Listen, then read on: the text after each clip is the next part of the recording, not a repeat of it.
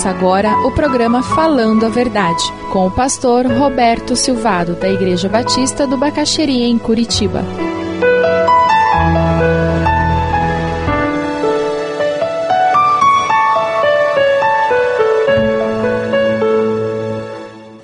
E a última parte, o jejum, versículos 16, 18.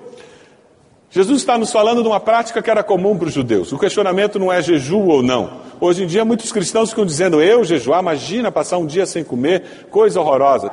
Sabe aquela pessoa que nunca fez exercício na vida e toma uma resolução no começo do ano, dia 1 de janeiro, ele comprou um tênis zero quilômetro, comprou um calção, uma camiseta, dia 1 de janeiro, esse é o ano do exercício. Aí ele sai de casa, anda 10 quilômetros. Adivinha o que vai acontecer naquela noite? Então, por favor, se você nunca jejuou, não saia daqui dizendo, vou jejuar um dia. Você não vai. E se for, você vai ter dor de cabeça, porque é uma disciplina, você tem que desenvolver. Aos poucos. Mas Jesus nos fala, não apenas aqui, mas em outros, em vários outros lugares, que jejuar faz parte da ética do cristão, faz parte da prática do cristão. Se você nunca jejuou, eu gostaria de desafiá-lo a experimentar o que o jejum pode fazer na sua vida. Como Deus pode ajudá-lo a priorizar. Existe uma ligação entre o nosso espiritual e o nosso físico. E quando o meu físico aprende a lidar com um apetite natural que ele tem, o meu espiritual também aprende a lidar com alguns apetites que eu tenho. Quando eu aprendo a me limitar nos meus desejos físicos, eu aprendo a me limitar também na dimensão espiritual, na dimensão emocional. O jejum é o exercício cristão, é algo que vai fortalecer a sua fé. Na Bíblia você encontra muitas pessoas que jejuaram: Davi, Esdras, Neemias, a igreja em Antioquia, lá em Atos 13, a igreja inteira jejuou. É algo que pode ser feito em comunidade ou individualmente. O apóstolo Paulo, em 2 Coríntios 11, 27, nos fala de jejum e o próprio Jesus jejuou 40 dias e 40 noites. Vai devagar. Não vai colocar o tênis e andar 40 quilômetros. Versículo 16, Jesus diz: Olha, quando vocês jejuarem, sabe o que, que eles faziam? Eles colocavam maquiagem para parecerem mais abatidos do que eles estavam. E eles contavam para todo mundo: Estou jejuando hoje. E Jesus diz: Olha, cuidado com essa religiosidade aparente e vazia. E no versículo 17 ele nos instrui: Ao jejuar, arrume o cabelo, se você tem cabelo, e lave o rosto, para que não pareça aos outros que você está jejuando, mas apenas a seu pai que vem em secreto. E seu pai, que vem em secreto, o recompensará.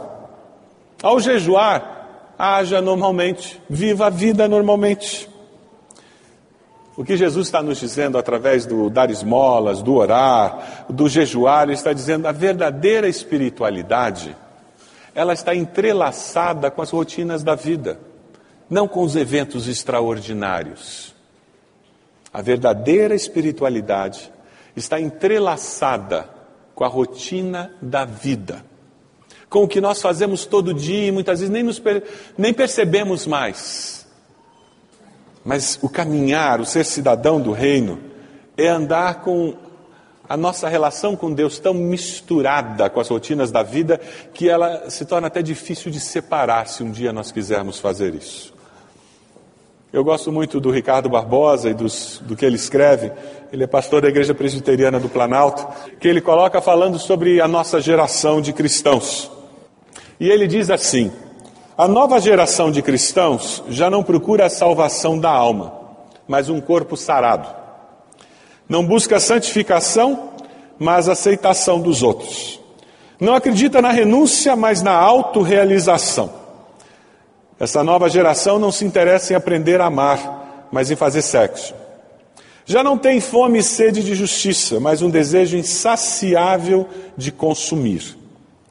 Ela não peca, quando muito carrega traumas provocados por outros.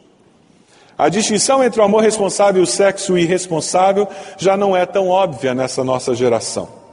A grande preocupação hoje já não é com a alma, nem com a eternidade, mas com o controle da celulite, com os níveis de colesterol, com a taxa de gordura, com a grife da roupa ou o sucesso profissional. Essa nova geração tem alguns problemas. Como dizia minha filha quando era mais nova, esse pessoal tem problema. Como é que você se encaixa nessa nova geração? O desafio que eu quero colocar hoje, que eu creio que Deus coloca para todos nós hoje, é a grande pergunta: você vive de aparências? Ou você é tão bonito por dentro que não tem medo de descortinar o seu interior para as pessoas com quem você convive? Quem sabe o desafio hoje é dizer: Deus me faça bonito por dentro. Me transforme em uma pessoa tão bonita que eu tenha prazer em deixar que os outros vejam quem eu sou de fato. Eu não tenha nada para esconder. Algumas disciplinas cristãs básicas, como oração, jejum e caridade, elas fazem parte da sua vida diária, da sua rotina. Você é uma pessoa caridosa? Você ajuda os necessitados regularmente, consistentemente, por amor a Deus, não para ser reconhecido? Quem sabe esse é o desafio para você hoje. Você ora, dialoga com Deus, conversa com Deus, ou você tem algumas rezas que você fez? evangélicas ou não, mas são rezas. E a sua vida de oração não é um relacionamento. Você, quando vai orar, já vai com uma oração pré-determinada e com um tempo fixo. Ou você ora e esquece do relógio. E um dia você ora cinco minutos e no outro três horas, mas o que interessa é a relação, não é quanto tempo eu conversei. O que interessa é a relação. Não é se eu fiquei dez minutos orando ou se eu fiquei cinco horas. Isso é simplesmente coisa do dia. Você jejua? Você já experimentou essa experiência? Quem sabe o desafio é você começar a fazer isso. E olha, um guloso como eu falar isso, gente, isso é milagre de Deus. Mas é muito bom jejuar. Faz muito bem para a alma. E eu tenho descoberto em minha vida que dias de jejum tem me capacitado para quebrar algumas coisas travadas na minha vida. Já teve essa experiência? Aquelas coisas que você não resolve, que você não decide, que você não encontra a solução, ou pelo menos você não tem paz com a indefinição, com o período de indefinição. Quantas vezes eu fui para um jejum para encontrar a saída, ou pelo menos para voltar com uma certeza? Eu não sei a resposta porque ainda não é hora de saber mas com convicção agora e não simplesmente com insegurança. Deus nos proteja contra um cristianismo de aparelho.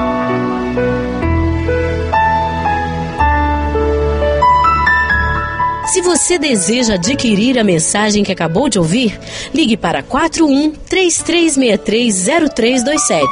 Mencione o título ou o dia da mensagem e envie um e-mail para vida@ibb.org.br.